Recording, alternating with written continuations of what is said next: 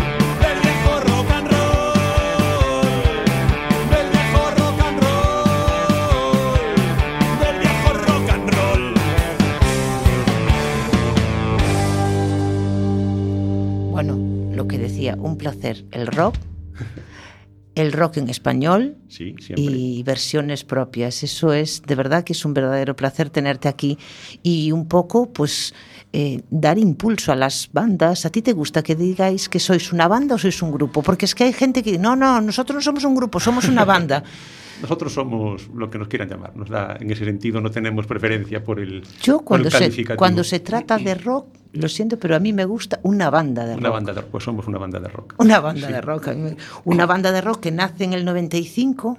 Con este nombre sí, ya, ya, ya veníamos desde el 89 que estuvimos un... Claro. Bueno, nos llamábamos Los Náufragos, hubo, había otro grupo con ese nombre, además hubo una división interna que nos fuimos dos por un lado y dos por otro, y seguimos con el mismo proyecto, pero le cambiamos el nombre. Claro, empieza Náufragos en el 89, eh, de Náufragos quedas tú solo, ¿no? Quedo yo solo, sí. Pero eso, tenéis un recorrido pues muy interesante porque es que son 35 años. Sí, ahí por a finales de mayo será la fecha, es por lo menos la fecha que yo ubico que empezamos a ensayar, el último fin de semana de mayo del, del 89. Y sí, la verdad ya pasó mucho tiempo y, y muchas historias. Éramos más jóvenes, éramos más corríamos más en las motos, no teníamos, no. Sí, sí, a mí de aquella me confundían con Loquillo y ahora con Jorge el de Ilegales, o sea que fíjate si cambió la cosa. Sí, sí es verdad. Y háblanos de vuestro primer concierto. ¿Qué significó? Porque, bueno, vuestro primer concierto yo lo vi con en noviembre del 89 en la discoteca de Sada, Correveidile. Pues sí, la. ¿Eso qué significa, ese primer concierto? Pues muchos nervios, mucho miedo, además tocar con, como fue en aquel entonces, con una banda que ya estaba consolidada y que ya tenían canciones muy conocidas, como eran Viedo Gómez e Hijos, pues una, una, responsabilidad, aunque solo era un teloneo, era abrir, abrir para ir, sacándonos el, pues eso, los nervios y el miedo de tocar en directo de encima. Pero fue una jornada muy, muy estresante. De hecho, siempre cuenta, contaba un guitarrista eh, que tocaba en aquella época que cuando se iba de casa con la guitarra, se cruzó con su padre y le dijo, ¿a dónde vas? y le dice, vamos a tocar. dice, ah, pero era cierto, se de que tienes un grupo. y sí, era cierto. Y ahí, ahí tocamos con unos Gómez que yo, si no recuerdo mal, estaba el Men en la batería, estaba Clering a la guitarra, Benito al bajo y, por supuesto, Jorge eh, cantando y, con la guitarra. Era una banda de punk, en aquel momento tan puntero cuando en España se llevó tanto esos pelos, eso, ¿no? Eran, bueno, de lo mejorcito que salió aquí de, lo que había, de la ciudad. Sí, una pena, porque además es una banda que dura pues menos de 10 años, es los años 80. No tengo claro si empieza en el 82 o 84, pero hasta el 90. Por ahí, sí. Luego eh, Jorge siguió con otro nombre, creo que era Clan 69, después estuvo un tiempo, unos años sin tocar, volvieron en el 2020 como viuda, Diego Gómez e Hijos, les tocó pasar todos los encierros, todo lo que cada vez que iban a hacer algo pasaba pasaba alguna, alguna desgracia y el otro día estuvieron tocando, y, pero era, era, Jorge Viuda y el equipo de demolición. Estuvieron tocando en Garufa y me imagino que seguirá ahora con ese proyecto de aquí en adelante. Ese, primer concierto, pues... Eh, yo tengo aquí, corrígeme, estaba Miguel a la batería, sí. Víctor y Tony a las guitarras y tú como bajo y voz, ¿no? Exactamente, esos cuatro fuimos los que empezamos el, el proyecto Náufragos. Claro un, gran proyecto que llegó hasta hoy. es que 35 años en la música. Casi, casi te vamos a comparar con, con Rafael. Sí, sí, sí, casi, casi, y sin casi. ojalá llegáramos a ese nivel. Claro, que yo creo que sí, que nos cogió un mal momento y es que estamos aquí en una esquinita una esquinita que estamos los mejores, ¿eh? no vayas a pensar, estamos aquí los mejores. Entonces hay demasiada montaña. A, vosotros os pasó igual que le pasa a los terroristas. No me gusta hablar de esto, pero es verdad. A veces dicen, y a, mí me lo explicaron un profesor de Derecho y me dijo, ¿tú sabes por qué no atentan en, en Galicia? Porque hay una sola salida para salir de aquí.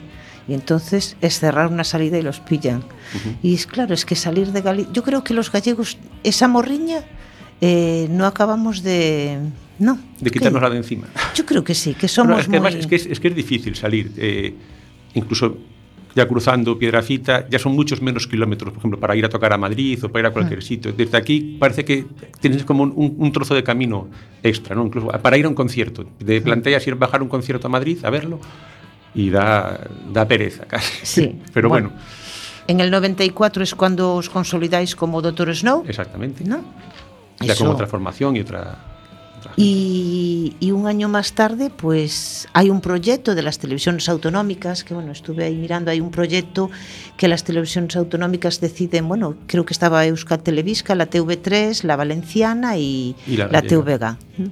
Era un proyecto musical donde invitaban, bueno, invitaban a bandas, a grupos y un poco para dar a conocer pues la música local, ¿no? De, cada autonomía. ¿Cómo fue esa experiencia? ¿Qué, pues la verdad fue una experiencia interesante porque además eh, en el programa se grababan dos canciones tocando en directo. Luego se hacía como un pequeño videoclip en playback que nosotros grabamos por la ciudad vieja, pero se, grababa, eh, se grababan una canción y luego se, hacía un playback sobre esa misma grabación en directo del grupo para tener más tomas. Coincidir con un equipo profesional, con gente que sabía de, pues eso, de imagen y de sonido, lo presentó Lorenzo Santamaría, que era ya un cantante veterano y muy curtido en aquel momento. Y además fue una que, sin esperarlo, pero tuvo mucha repercusión, porque aunque era un programa que se emitía, yo creo que se emitía tarde, los sábados o casi de madrugada, lo vio mucha gente, porque había mucha gente pues, pues, de marcha por ahí y, y en la tele tenían puesto eh, la gallega. Entonces mucha gente vio, nos vio, nos, nos llamaron por, por oye, os vi, estaba en tal sitio y os vi, saliste en la tele tal. Entonces fue una experiencia bonita y que además nos sirvió de, y de una mucho. Cosa, ¿Tú crees que habría posibilidad de buscar el enlace? ¿Estará en hemeroteca? A ver, yo, yo, tengo subido mi, yo creo que en el mío, en el del grupo, en el, en el, canal de YouTube, está la mayor parte de nuestro programa, porque la cinta se estropeó. Lo que no, lo que no sé, sé que hay algún trocito del que grabó Colorado, también que son de aquí de, de Coruña, pero no sé si está todo. Me da que no. Yo encontré el de Colorado, sí, es cierto. Sí, pero sí. Yo, yo alguna vez busqué así por Compact Disc, alguno de algún grupo de, de, las otras autonomías también se encuentra, pero yo, cosas que suben yo creo que los propios músicos. Que el, sí. el, programa, me imagino que es una productora y a lo mejor no pertenece al archivo de la gallega claro. o, no lo, o no lo digitalizaron. Claro, es que estamos hablando de momentos en que no estaban las cosas digitalizadas. De hecho, a nosotros nos mandaron, eh, me acuerdo, una cinta de VHS para cada componente y una más en beta porque tenía más calidad. Pues hace, unos años llevé a, a, digitalizar la cinta beta y me dijeron, esto está sin grabar. No nos mandaron nada. Nunca, aquí nunca hubo nada grabado en esta cinta. No. No. Pues se equivocarían de cinta, ¿no? Pero bueno, como, la, como el beta ya no lo usaba nadie, lo que es que yo pensaba, si esta copia sí que tiene el programa entero, porque los, los, los, los otros eh, del grupo que estaban en aquella época no guardan su, su copia. Yo, yo, tengo la mía con una parte, ¿sabes? Lo que hacían los vídeos, comerse las cintas. Claro, sí. Y... Está toda arrugada, entonces la, la, los primeros no sé si son 10 minutos o 15, no se, no se pueden ver. Bueno, pues ya intentaremos localizar a ver ese... y después de ese programa llega la primera maqueta, ¿no? Sí, eh, ahí grabamos eh, en los estudios Pirámide, más o menos, no sé si fue un poquito antes, un poco después, la primera maqueta de Doctor Snow, el increíble tónico de, del Doctor Snow, ahí estaba, pues estaba Miguel Cabana a la batería, estaban Roberto y Lobo a las guitarras, Luis al teclado, y en esa, en esa grabación tuvimos incluso eh, vientos, habían grabado, yo creo que fue Juan, y Juan una trompeta y Moncho un saxo y fue una, bueno, una, muy distinto a lo que habíamos hecho y de, hasta ahora, hasta ese, hasta ese momento, vamos, y pero fue una, también una, una, buena experiencia, cinco canciones que nos fueron ya abriendo, abriendo puertas. Al poquito de grabarla, tocamos en, en el Rock Marino, que era, también era un, un, ciclo de, que organizaba el Ayuntamiento de La Coruña en, en invierno para que las bandas locales tuviesen las alas abiertas a, a poder tocar y, y, hemos tocado con los expósitos allí en el playa y presentamos esa, esa demo del año 94 o 95.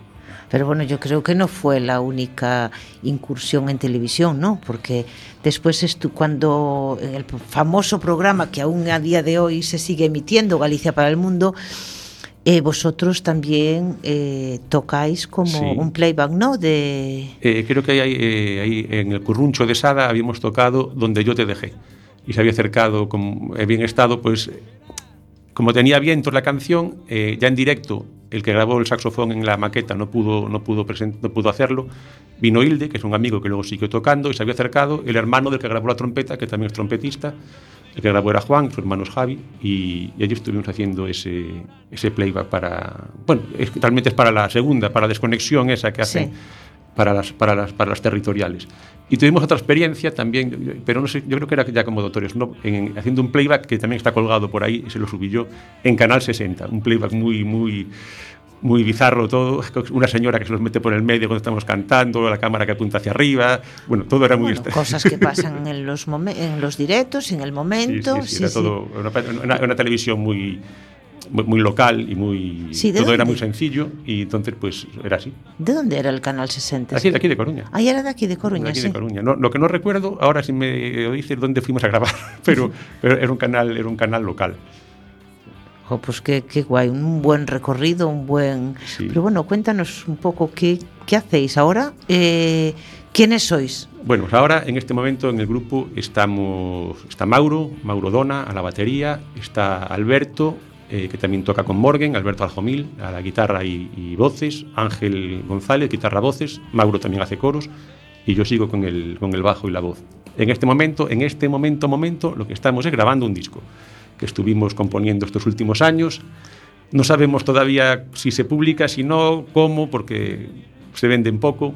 Bueno, algo físico haremos, porque somos de la generación que le gusta tener el formato claro. físico en la mano. Sí, unos, unos pocos vinilos, unos pocos CDs, un poco de cada eso aún lo decidiremos. Pero bueno, estamos en ese proceso de, de grabación. Seguramente entre una cosa y otra se alargue y el disco lo, lo saquemos ya después del verano. Sí. Bueno, es un poco homenaje a esos 35 años. Exacto.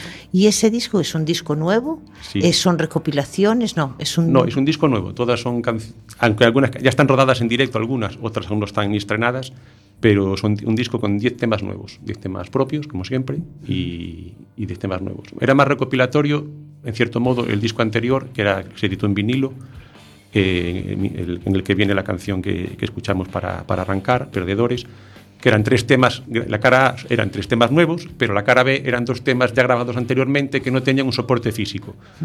Y al mezclarlas, o sea, al, juntarlas, pues parecía que todo era todo tenía una, una, una coherencia. Entonces nos gustó y se había una conexión. Se editó, sí. Ese fue el disco además que hace cinco años, en el 2020. Eh, se empezó a, a, barajar en el 19, con el aniversario anterior, pero acabó saliendo en, en, julio del 20 cuando no se podía tocar ni se podía presentar. En ese momento épico que vivimos mundialmente de quédate en casa, no exacto, puedes salir. Exacto. ¿Qué significó para la banda ese momento? Bueno, pues, como para todos, ¿no? Para, para, todos, porque a todo el mundo lo cogió con algo que hacer, ya, a nivel musical, ¿no? aparte de a nivel personal.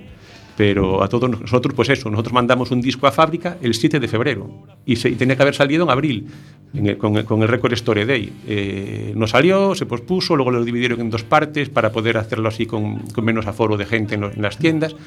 Pero claro, el disco nosotros no pudimos tocar hasta el año siguiente, yo creo que fue en octubre. Entonces el disco quedó sin presentar. Las copias se vendían, era todo a golpe de redes. Ya. Y, y, amigos, casi ah, tenéis disco, venga, pues ya quedaremos, me vendes uno, tal. Y, y, y se, se, fue colocando fue así. así. pero no hubo presentación, no hubo presentación oficial. No, no, no, se, no, se, pudo hacer, que, sé que además es el día en los que en, el, en, directo y presentando el disco es cuando más se, se venden. Claro. Obviamente, yo cuando voy a una presentación de un disco, eh, voy a ver el concierto, pero voy a comprarme ese disco. Ah, claro. Es, es, es, lo propio. Entonces, Eso, mira, pues ahí quedó. A mí me pasó, bueno, a mí me pasó algo parecido. Novela acabada. Uh -huh. Bueno, novela ahí medio acabada, pero sí que tenía para podía sacar perfectamente dos libros de poesía y no, no, no, que no, no, no me gustó. Estuve en varias presentaciones que se hicieron a través de Zoom, bueno, de plataformas digitales y como que no. Es que, que ese contacto con el público, ese, no sé, eh, se veía tan frío tú en tu casa, mmm, esparcidos, no sé, no puedes comentar el, no sé, no, que no te llega. Yo, no, por no, lo menos para mí, dije no, para mí no, espero. No, no, era lo mismo. Yo fui de los primeros conciertos ya cuando se pudo empezar a ir a las salas, pero con aforo limitado y, y con restricciones a, a, la Mardi Gras a ver a siete puertas. Si no recuerdo mal, era la despedida de, de Fernando, de Fernando Quiroga, del cantante y eran, no sé, eran 20 sentados y 15 de pie, pero tenías que estar más o menos quieto en tu esquina, solo podías moverte para ir a pedir si querías pedir algo en la barra. Y a ver, sí, fue un concierto, los vimos, pero no es, no es lo mismo. No. no es lo mismo. Al, al, poco tiempo ya, se, ya creo que ya podía estar todo el mundo de pie y un poco después ya se podía, había algo más de aforo. Pero era, era raro, era, como, claro, era con un... mascarilla, me parece. Ya, eso, la mascarilla no, no, lo tengo muy claro. Sí, la, yo... la, la, banda no, pero creo que el público tenía que estar con mascarilla. Yo sí, yo recuerdo que sí, porque además estuve en varios recitales, que es mucho menos aforo, pero aún así todo el público con mascarillas y nosotros mm. también con la mascarilla, pero yo lo siento mucho, yo llegaba al escenario y yo me sacaba la mascarilla. Sí. Estaba sola en el escenario, es que no... Bueno, fue un momento muy difícil y algo sí. que... Pero bueno, eso tenemos que aprender a vivir con ello porque en ese momento yo, y siempre lo dije, esto es el principio, tenemos que empezar a vivir con ello y es una gripe más y, sí. y hay que pasarlo. Efectivamente. Y entonces, pero bueno, es verdad que es un momento importante eh, pre y post pandemia, porque Exacto. es verdad que ese tiempo para componer, ese tiempo para, para todas esas cosas, para pues para ensayar, para bueno, tus cosas sí, pero después eh, es verdad que las bandas se quedaron, bueno, la gente del espectáculo, es que sí. se quedó todo... Pues, a ver, si a nosotros nos afectó, no siendo profesionales, pues a la gente que se dedica, que, claro. que vive de ello, técnicos de sonido, técnicos de luces, músicos, gente que trabaja en estudios, todo, pues claro, fue muchísimo tiempo sin poder hacer nada o casi nada, porque pocas, yo creo que los secretos siguieron girando como se podía, Loquillo también hizo una gira, pero mmm, creo que nadie más. No sé si alguna, hubo algún grupo que se, más que se arriesgase en aquel momento a seguir por ahí. Es que ahora girando. no recuerdo, pero sí que es, es, fue. Muy poquitos, sí, muy sí. poquitos. Y además lo que tú dices, a, aforo muy limitado.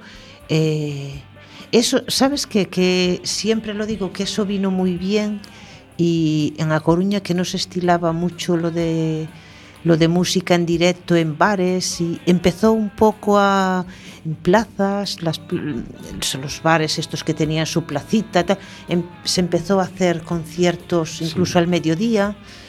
Mm, es que ya el ayuntamiento, eh, no sé si fue en el 20 o en el 21, ya hizo algo, me acuerdo precisamente por Viuda Gómez e Hijos, que iban a ir al noroeste y hicieron el Presco, que era un programa de, que eran de ofertas, en los, que, descuentos en los comercios con un bono municipal, pero también había actividades y yo estuve viendo online el concierto de Vida Gómez, yo creo que delante de, no sé cómo se llama la plaza, donde está la Escuela de Idiomas, por ahí, por esa zona, y, lo emitieron en, en streaming. Yo estuve viendo ese concierto. se hacían eso con la gente sentada, con, la, con una, una, una cuerdecita así, limitando el espacio, pero eh, es eso, es, aire libre, entonces se empezaron a recuperar esos, esos espacios para la música. Sí, yo creo que fue un poco el revulsivo de...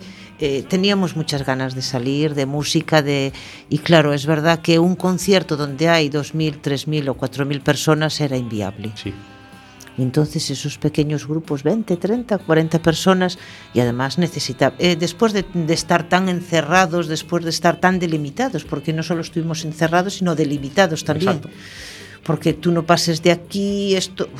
Es que parte del problema, nosotros para ensayar podíamos haber ido antes, pero como luego hacían esas esas almendras que les llamaban, yo a lo mejor, nuestro local de ensayo está en Arteixo, el municipio de Arteixo, pero entonces yo tenía que buscar Coruña.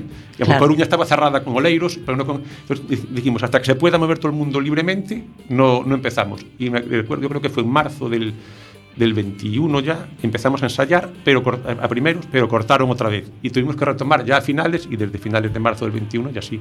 Pero era, era complicado moverse y andar de un lado claro, para otro. Claro, es que no podía, sí, sí, yo me acuerdo, yo también vivo en Arteixo, bueno, no en Arteixo Centro, mm. pero eh, y estuve, bueno, eh, estuve como tres o cuatro meses sin ir a trabajar. La empresa me dijo que no me quería allí.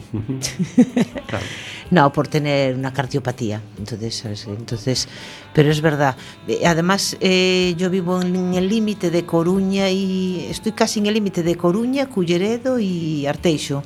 Y entonces es que no me podía mover no para ningún lado. Aunque claro. pertenezco a Arteixo, es que no podía ir a ningún lado tampoco. A la compra. Y nada más. Nada más. Sí, yo iba a la compra a Coruña. Es que me quedaba más cerca ir a la compra a Coruña que a Arteixo. Sí, esas, esas, esas cosas que... Sí, porque es que, que pasan a veces. vivo en Uxes, entonces sí. de Uxes es que estás en un paso Mercadona mm. y me quedaba, o es porque me gusta más ir hacia allí. Pero sí, la verdad es que fue, hablamos de siempre y la gente de la cultura, la gente de la cultura en general, ¿eh? Sí, sí. Eh, hubo muchos escritores que igual dejaron libros y dejaron eh, proyectos, nosotros hacíamos muchos recitales, eh, nos juntábamos todos los jueves, así un grupo de escritores, somos nómadas do verso, entonces nos, nos juntábamos todos los jueves, ahí se dejó de, de hacer ese, bueno, esta reunión que teníamos semanal, es verdad que después volvimos a retomar, ahora las hacemos quincenales, pero bueno, que fue un, un antes y un después. Sí, o sea, ahí, sí que lo fue. Ahí la pandemia nos, nos destrozó mucho la cultura. Bastante, bastante, sí. Yo, de todas maneras, estoy eh, con lo que decías tú antes, que por lo menos en la parte que la música toca y, y que vemos nosotros, que también eres de ir a conciertos, creo que volvió con fuerza, y sobre todo esos sí. conciertos que dices tú en bares, en sitios a lo mejor de aforo más pequeño, sí. eh, que volvieron, volvieron con, como hacía años que no estaban Sí, además un, un, local que está apostando mucho por la música en directo es el Bitácora de Santa Cristina. Efectivamente, sí. Porque yo creo que hay todas las semanas, o todos los fines de semana, hay uno o dos conciertos. Eh, yo creo que el, el sábado.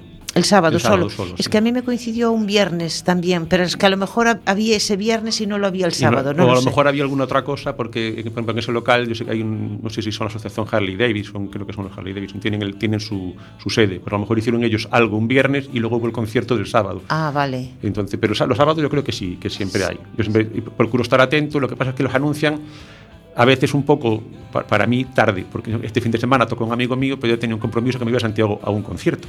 Ya. Entonces, pues bueno, ¿qué la voy a hacer? Yo estoy ahí pendiente. Estoy pendiente de ir a ver a, a Másica, sí. que en abril me dijo.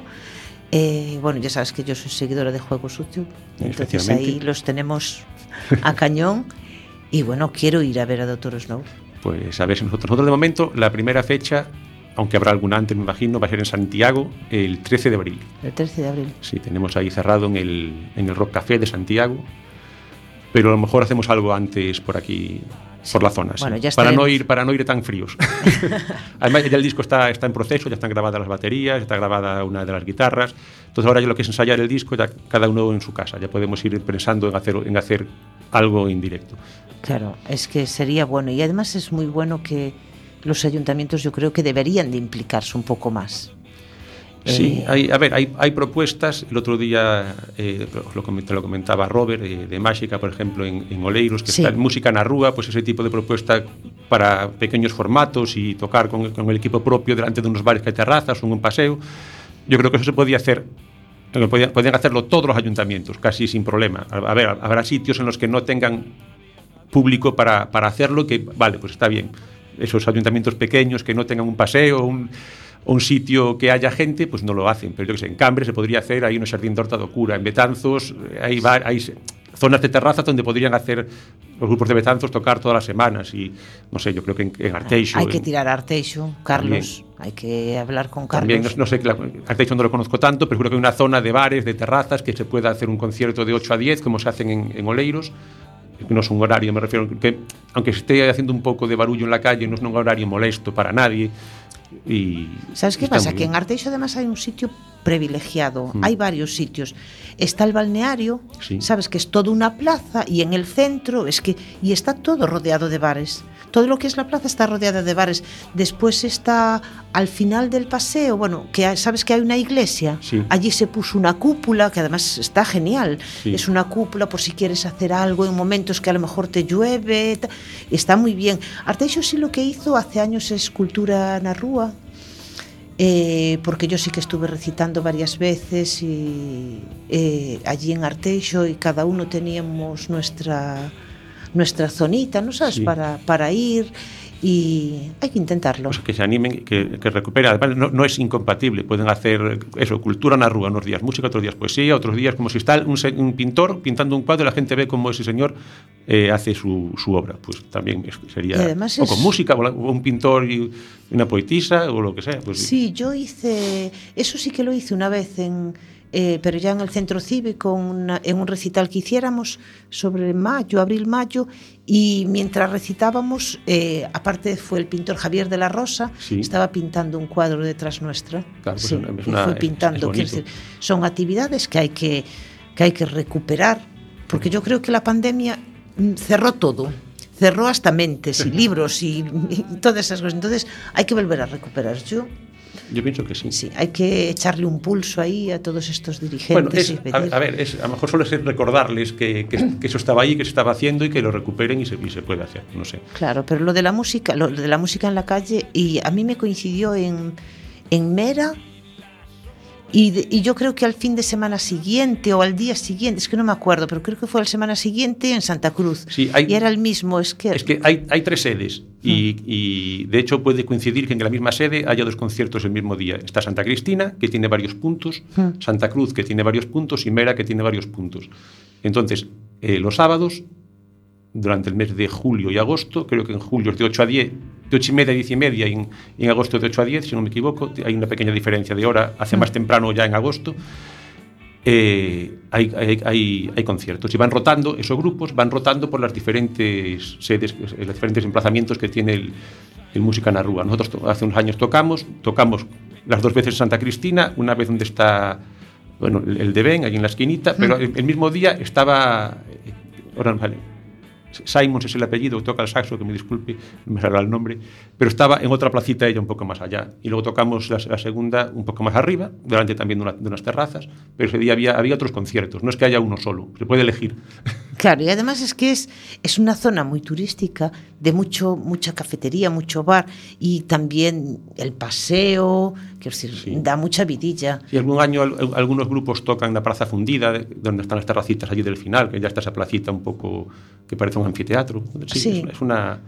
Bueno, en Olivos hay bastantes cosas. Sí, sí, hay que seguir trabajando para que se contagien los mm. demás. Sí, sí, sí. Hay que, hay que hablar con Inés, con Carlos, juntarlos ahí y decirle, vamos a ver, vamos a apostar por la cultura, que la cultura, primero, la cultura es, es la base, la base de, de todo. Persona que no lee es... Sí. Pero hablo de todo. Eh, la música es cultura, la música además que amansa a las fieras. Sí, Por favor, que necesitamos amansar algunas. es una broma, pero es verdad. La música, aparte donde esté, pues eso, un buen concierto, tu música, tu y además apostar por, por creadores de aquí, rock en castellano, rock en español y, y, la buena música. Yo creo que ahora vamos a escuchar otro tema, ¿qué te parece? Me parece bien. Es un tema que a mí me gustaba, ahora Jorge nos va a poner ahí. ¿Qué te parece, Jorge, si ponemos Rubia Dorada? Perfecto. Pues vamos allá.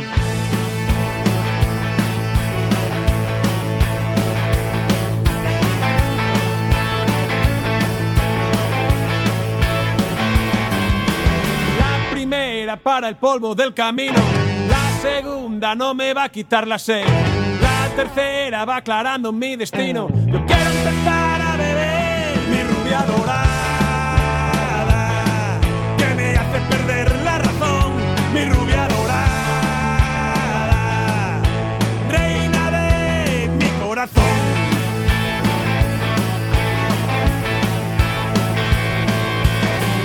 Quinta suben pronto a la cabeza, sexta y séptima lo ponen todo a cien.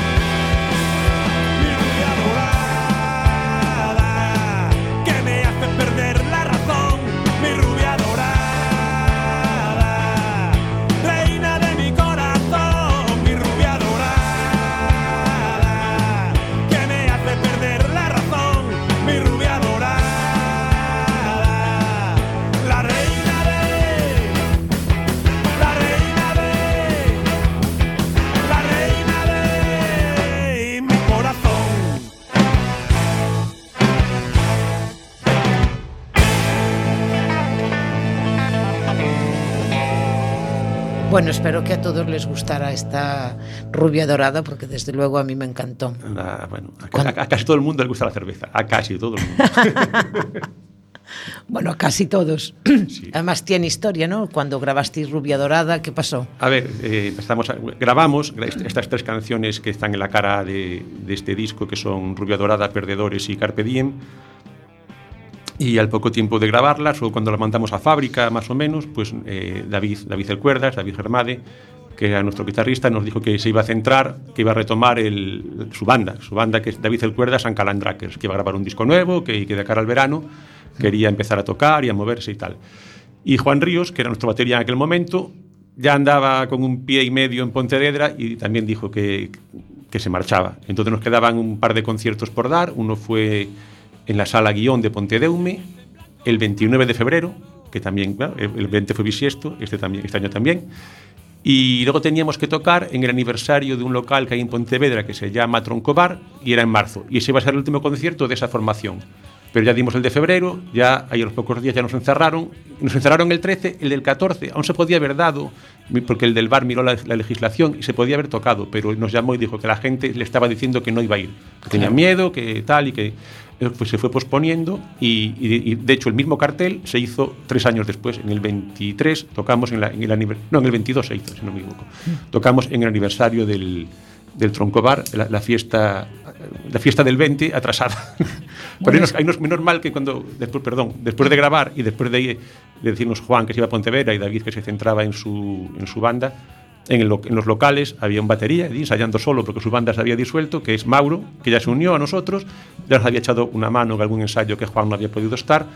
Y Alberto volvió, volvió al grupo, ya había estado hace años, y, y entonces cuando ya teníamos todo formado para volver, nos cortó el, lo que hablábamos antes, nos cortó la, la pandemia. Pero bueno, yo seguí ensayando en casa, los demás también, y cuando pudimos volver a retomarlo, pues ya estábamos más o menos en forma.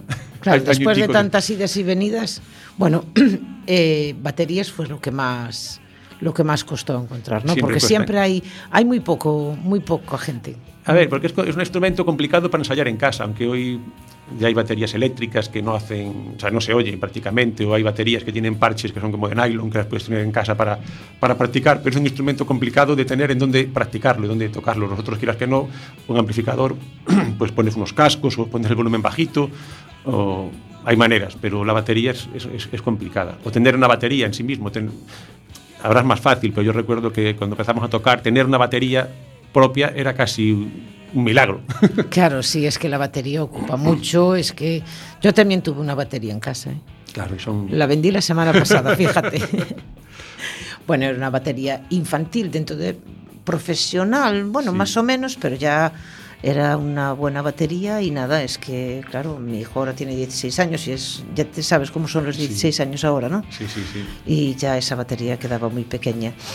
A mí me gustaría que siguiera con la batería, pero no sé, ahí hay quien le está metiendo de que empiece con la guitarra, ya veremos. Bueno, de batería, si toca bien, no, no, le, va, no le va a faltar no tocar. Guitarra, pues no sé, claro. hay, más, hay más competencia. Claro, yo a veces me gustaba que hiciera lo de la guitarra porque así me acompañaba a mí, ¿sabes? En recitales. Pero bueno, yo conozco a mucha gente cualquier hay cantidad de guitarristas que bueno, se ofrecen. Y una cosa no quita la otra, puede tocar la guitarra y la batería. Sí. Además lo que dices tú, la batería electrónica ahora eso apaga si se pone sus sí, cascos sí, se pone y sus cascos y si se usa para un directo se conecta a la PA y se le sube o se le baja el volumen. Entonces, no hay problema, no es como una batería acústica que cuesta más tomarla. Claro. Y ahora, doctor Snow, ¿en qué punto está? Ahora, ¿quiénes sois? Bueno, porque después de todo, ahora. A ver, eso, después de tanta Tú sí, historia, ya tenemos claro que Ricky es la voz. Ricky es la voz y el bajo, Ángel y Alberto a las guitarras y Mauro a la batería. Y estamos, pues, eso para celebrar el 35 aniversario, eh, que arrancaremos, como decía antes, en Santiago, eh, si no hacemos nada así sorpresivo antes y dispuestos a tocar en verano todo lo que podamos. Ya tenemos así cosillas apalabradas, aún sin fecha, sin fecha cerrada del todo, y en todo lo que nos llamen y nos quieran y, y les apetezca, pues ahí, como se suele decir, abierta contratación. Sí, ¿no? Hay redes sociales, somos fáciles de localizar, además, no somos complicados. Sí. sí. Yo tengo que decir que es verdad que no os conocía. Uh -huh. Me encantó la música que escuché, me gusta porque, bueno, porque yo desde muy, eh, desde no muy niña, pero sí cuando empecé a ser preadolescente, un día en la tele conocí a un hombre que me enamoró. Era un hombre que llevaba unos pantalones ajustados de, de cuadros rojos, que se llamaba Miguel Ríos. Miguel Ríos. Y ahí ya, eh, sí. Hombre, hay otros y me gustaron, bueno, me gustaron otros rockeros, pero es verdad que Miguel Ríos es, dentro del panorama español, es mi rockero favorito. ¿Tu favorito? Es, sí, porque tiene eh, ya no solo por la calidad de su, su, calidad musical, que es bueno y muy bueno, uh -huh. es por su calidad humana, por su carisma, por su... Bueno, tiene algo. Y siempre me gustó lo diferente. Uh -huh. Que que también me encantaba Tino Casal. También. Sí, pero por ser diferente. Me gusta lo diferente, me gusta... Sí, en aquel eres una adolescente y te gusta que el, lo que no hace nadie. Sí, además claro. yo creo que en el caso de Miguel Ríos, yo creo que de entre cierta y cierta edad, todos lo escuchamos por lo menos una temporada, porque yo creo que el Rock and Ríos, a todo el mundo que le gusta la música rock en España, tuvo su copia del Rock and Ríos. Sí, yo, de hecho la tuve grabada, luego la tuve en cinta original y cuando se reeditó, remasterizado y tal, me lo compré en CD también. Sí. No, no, es que lo escuche mucho, pero quería tenerlo. Yo la verdad es que lo escuché muchísimo, muchísimo, eh, hasta el punto de chantajear a mis hijos. sí. Claro, yo tuve una niña, a la primera era una niña y con cuando llegó a los tres años ya estaba eh, cansada de esa música de ah, arriba la mano, uno, dos, arriba la mano, uno, dos. Y entonces le dije, mira, te voy a poner una canción que está dedicada a ti, porque es que a los niños les tienes que hacer así, tienes que chantajearlos un poco. Está dedicada a ti. Sí, entonces ella toda feliz y empezó a, a le puse Santa Lucía, porque era más fácil de y bueno, otra vez, pónmelo otra vez, y otra vez, y otra vez. Y yo no sé cuántas veces escuchó Santa Lucía. que además tuvieron, eh, claro, yo tengo toda la discografía de Miguel Ríos y tengo mucha variedad. Desde en el río aquel tenía, tenía, y lo tengo que buscar porque yo creo que es que creo que me lo robaron en casa, pero tenía el en el río aquel eran dos canciones, era ese disco que había, ese vinilo que había de los pequeños, ¿te acuerdas? el, single, sí. Y tenía dos canciones, era en el río aquel y otra que ahora no me acuerdo, pero yo estoy segura, eso desapareció de mi casa. Hace años ya. Hace años. Sí, y no lo encuentro y yo para eso soy muy así. Sigo teniendo los vinilos de Bob Marley, o sea que eso tenía que estar al lado y no está. yo tengo, yo también tengo una buena colección de de vinilos con escucho, un pincho, un compro, un compro, un compro vinilo. Sí, ahora eh, volvió mucho lo de vinilo, la gente le gusta el vinilo. Yo también tengo yo, a, mí lo que me pasa es que me queda poco que comprar, porque lo, que me interesa ya lo, lo tengo prácticamente todo. Entonces, eh, cosas nuevas o reediciones no soy dado a comprar. Si ya tengo el disco, porque me vendan el vinilo de 180 gramos en color rojo, tal, pues no me interesa mucho, la verdad. Y lo que hago, pues a veces voy por ahí, tiendas de segunda mano. Lo, último que me compré fueron tres recopilatorios de grupos malagueños extraños de los 80, mm. los típicos que sacaba por la Diputación de no sé qué, el Atentamiento de tal. Me compré por conocer a las bandas y uno de un grupo que yo creo que son de Sevilla, que llaman Las Balas, que antes de Las Balas se llamaban Tiernos Mancebos, y yo ya tengo ese disco, y fue, me los compré en Navidades. Hay, un, hay una librería de libro usado que tiene mogollón. Yo suelo, bueno, aparte solemos hacer recitales y cosas allí, que es a Tobeira. ¿Sabes dónde está? En la calle de la Merced. No, no la conozco. Vete allí, porque hay un montón, pero un montón de vinilos y además, pues, un precio muy... Bueno, hay un montón de todo. Es que mm, tú te imaginas, una librería es como una nave sí. y todo el bajo, las estanterías están hasta el techo, que necesitas escalera, y eso está todo lleno de libros. Eso es un paraíso. Atrás tienen un, un escenario, ¿sabes? Y funciona muy bien presentaciones de libros. Yo también hice allí una, hicimos recitales. Eh... Pues no, no, conocía él, no conocía él. No, pues mira, eh, hay otra yo creo que eh, uno de los dueños son, son socios, no sé si los dos o hay otra en la zona de la calle de la Torre. Ay, es que ahora mismo no me viene a la cabeza y me van a matar porque es que estoy cansada de ir allí. Pero también que tiene de todo y ahí también hacen presentaciones y tal, en la parte de abajo, que además entras y hay un cristal, tienes que pasarte por un cristal y estás viendo lo de abajo, que da un hay gente que le da un miedo terrible. Y abajo donde hacen las presentaciones hay como un árbol plantado y el tronco sigue allí, ¿sabes? Pero solo sigue el tronco y la tierra y claro, imagínate cuando hay un recital y hay niños y están todos en la tierra. Sí, es, es increíble. Pero bueno, es un sitio donde eh, puedes encontrar y hay VHS y todo. Sí, pues porque... Pues, a ver, yo, eh, yo suelo ir a las que son más... Eh, ¿cómo se dice?, especializadas en vinilo a veces. Eh, hmm. Pero también voy a un, que tampoco me el nombre, que está en la calle Enrique de Kid, que también es librería, y tienen algo de, tienen algunos discos. A veces voy a subir a las ferias que vienen en, suelen venir en septiembre y en marzo, me parece que es ahí al Hotel Esperia. Bueno, cuando hay algo me acerco a, ver si... Es que hay que mirar muchas veces, porque a lo mejor no hay nada esta semana y para la que viene ya hay bueno, pues lo que tiene. Yo los míos no los voy a vender, lo tengo muy claro. No, yo tampoco, son, la herencia para mis hijos. Y mi plato tampoco, que sigue funcionando. Bueno, y también me compré, pero me lo compré, eh, es un grupo, son, compañeros y es un gran disco, eh, el de Grisi Belli. No sé si conoces a, no. Grisi Belli, pues también te lo recomiendo. Es un disco así de rock sureño, con boogie. Bueno, eh, y me compré, regalé el, disco, el LP, y me, yo me quedé con el CD pero me compré las dos, las dos versiones. Pues mira, hablando de los sureños, yo conocí en verano, solemos ir de vacaciones siempre al mismo sitio, es un pueblecito de Málaga, que es San Luis de Sabinillas. Y conocí ahí, bueno, con la gente que parábamos y tal, había un concierto, Nolasco, ¿lo conoces? No. Pues te lo recomiendo. Es una pasada, me gustó muchísimo. El concierto es que genial. Sí, luego, es que tiene ahí un nolasco. Sí, sí, sí, y muy bien, un chico majísimo, muy. Sí, sí, así. Bueno, pelito largo, muy bien. La banda genial, lo vimos en directo. Además, que nuestro amigo nos puso allí una mesa para verlos en directo, tocaban en la placita. Y bueno, me encantó. Un auténtico descubrimiento. Pues eh, habrá, que, habrá que buscarlo. Tiene muy buena música. Bueno, a mí me gustó.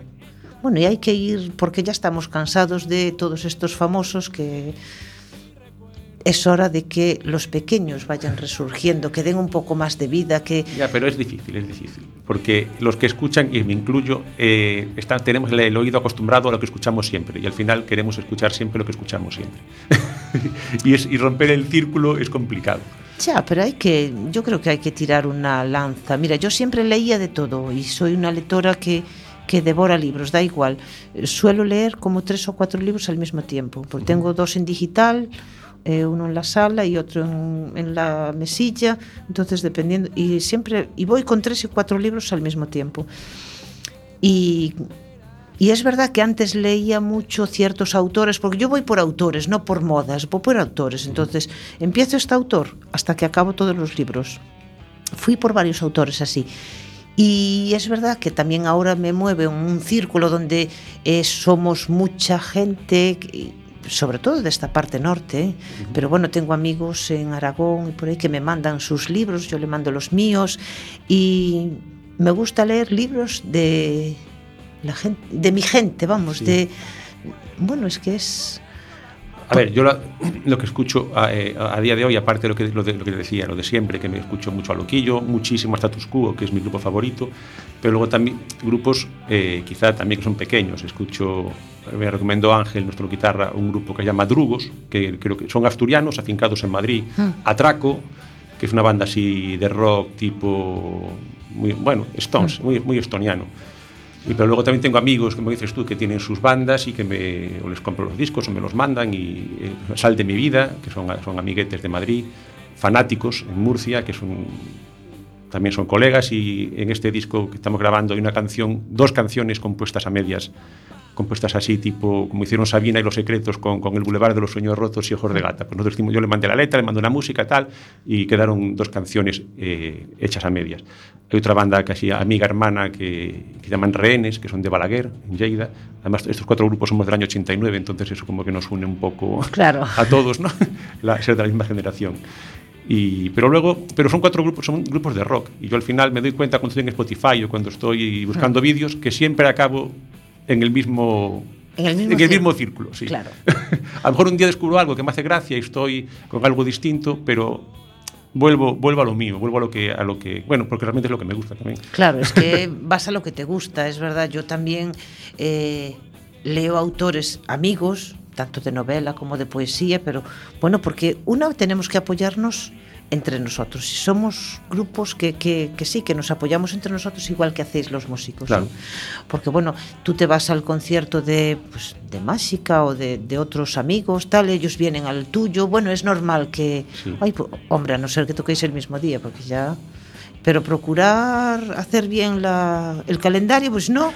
Los demás, ¿qué hacemos? Tampoco bueno, hay, podemos ir. Hay que elegir, hay que elegir. Y si no, lo que pasa es que como el perro de Pavlov, que ni come un lado ni el otro. Entonces, eh, tantos conciertos, me pasó una vez. Había varios conciertos de grupos que eran todos amigos que al final me quedé en casa. Sí, ves sí. que no querías defraudar no, a nadie. no voy, ¿no? me quedo en casa y ahí me quedé. bueno, antes me hablabas de Loquillo. Eh, hay algo ahí con Loquillo, ¿no? A ver, cuéntame de Loquillo. Dime. ¿Quién fue al cine a ver una película ah, donde salía una banda de ese, loquillo? A ver. a ver, ese fui yo, ese fui yo. Eh, claro. Eh, era una película. Es que lo encontré, la, encontré en el baúl de los recuerdos, encontré eso.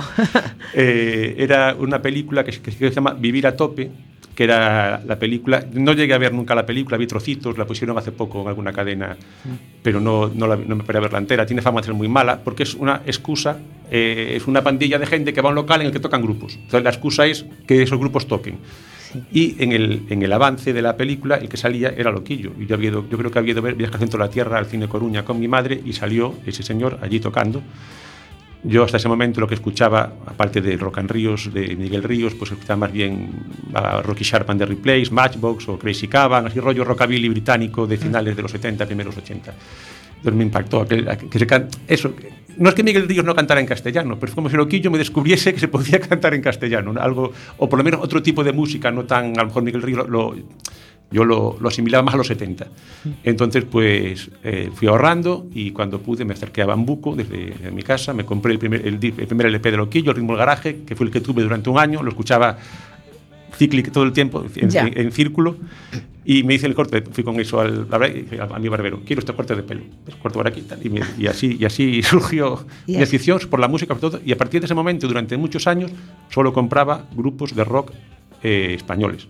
No, no compraba, no escuchaba grupos ingleses, ni, ni, franceses, ni americanos, no, escuchaba grupos españoles. Pues la, yo, la mayoría de mis discos, tanto en CD como, como en LP o singles, lo que tengo, son eh, de rock español. Mira, yo a Loquillo lo vi, es que ahora mismo no sé situarlo en el tiempo, no soy capaz, pero ponle que hace como 25 años más o menos, 24 o 25 años, en La Aracha, en un pub. Eh, lo viste en La Aracha, en lo que era la calle de Cristal, cuando volvió a abrir. Sí, pues no sé. Sí, era, era como una calle era, y se bajaban aquí unas escaleras. Sí, sí, es, es, yo estaba, yo fui a ese concierto. Sí. sí. En, ese, pues en, ese, en, ese, sitio, que intentaron, cuando intentaron relanzar la calle de Cristal, mm. había tocado Loquillo, yo fui a ver también a Barón Rojo y había tocado Fito y Fiti Paldis, aún con la formación original, que al, y al poquito tocaron, eh, dieron un concierto en Bilbao, que ya fue el que los lanzó al estrellato, pero era, había, éramos pues lo que había en la sala, 400, 500, 600. Pero sí me acuerdo, había ido, tú no te acuerdas de una banda de Coruña que eran Los Crueles, que era eh, el que canta en Exit, la banda de la Mardi Gras, la banda residente, era, eran él, el hermano, y yo creo que estaba Moncho la batería, y no me acuerdo quién era el bajista. Y yo había ido con, con, con Chema, con Chema de, de, de, Los Crueles a ver a Loquillo. Que, bueno, volvimos tal, y me fui a mi casa y me dijo que él, después de noche, por ahí de copas, se encontró a Igor Pascual y a Loquillo. Me acordé de ti, dije, qué pena que no esté Ricky, porque le hubiera gustado. Que estuve, me acerqué a Igor y estaba por allí lo que dije, a mí no me saludas. Y, y, estuvo con los dos. Sí, eh, nada, yo lo tuve a dos metros, después estuvimos hablando, aparte me, me acuerdo perfectamente que me pusiera así la mano en el hombro, estábamos hablando y yo lo veía tan grande, tan muy cercano, muy bueno, cercano porque estábamos nada, es que estábamos, bueno, casi delante de él. Sí. Y muy cercano. A mí me impresionó ahí. Pues me... Debo tener yo la entrada por ahí, porque tengo un álbum ahí en, en mi Facebook con las entradas y, y yo creo que, es, que esa está en la calle de Cristal. Yo creo que, que fue allí. Que yo lo que recuerdo, bueno, allí viendo a Barón Rojo, que después del concierto recibían como si fuesen el Papa. Había que entrar, creo que era de cuatro en cuatro, o sea, salían cuatro, salía un señor, los siguientes cuatro. y, y, allí nos estuvieron esperando varios que decían que, mira, nosotros somos cinco. No vamos a entrar cuatro y uno. No vamos a, matarlos tampoco. Bueno, ahora si te parece vamos a poner el último tema para Venga. que suene completo. Vale, que ahora es el dime tú quién y después nos despedimos porque es que ya pasó una hora. Ya pasó una hora. Sí. Pasó rápido. sí.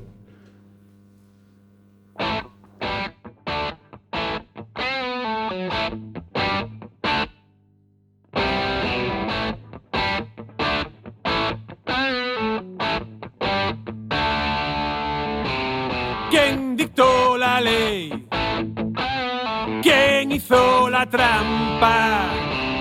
¿Quién estaba allí?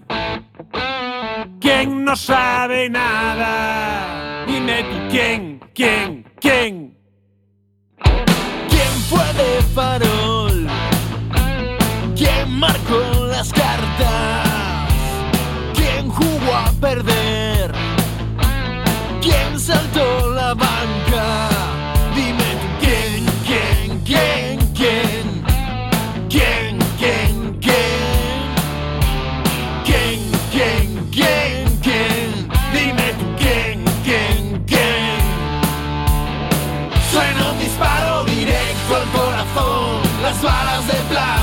Silban alrededor. Ya nadie quiere perder su ocasión. La suerte se ha vendido al mejor postor.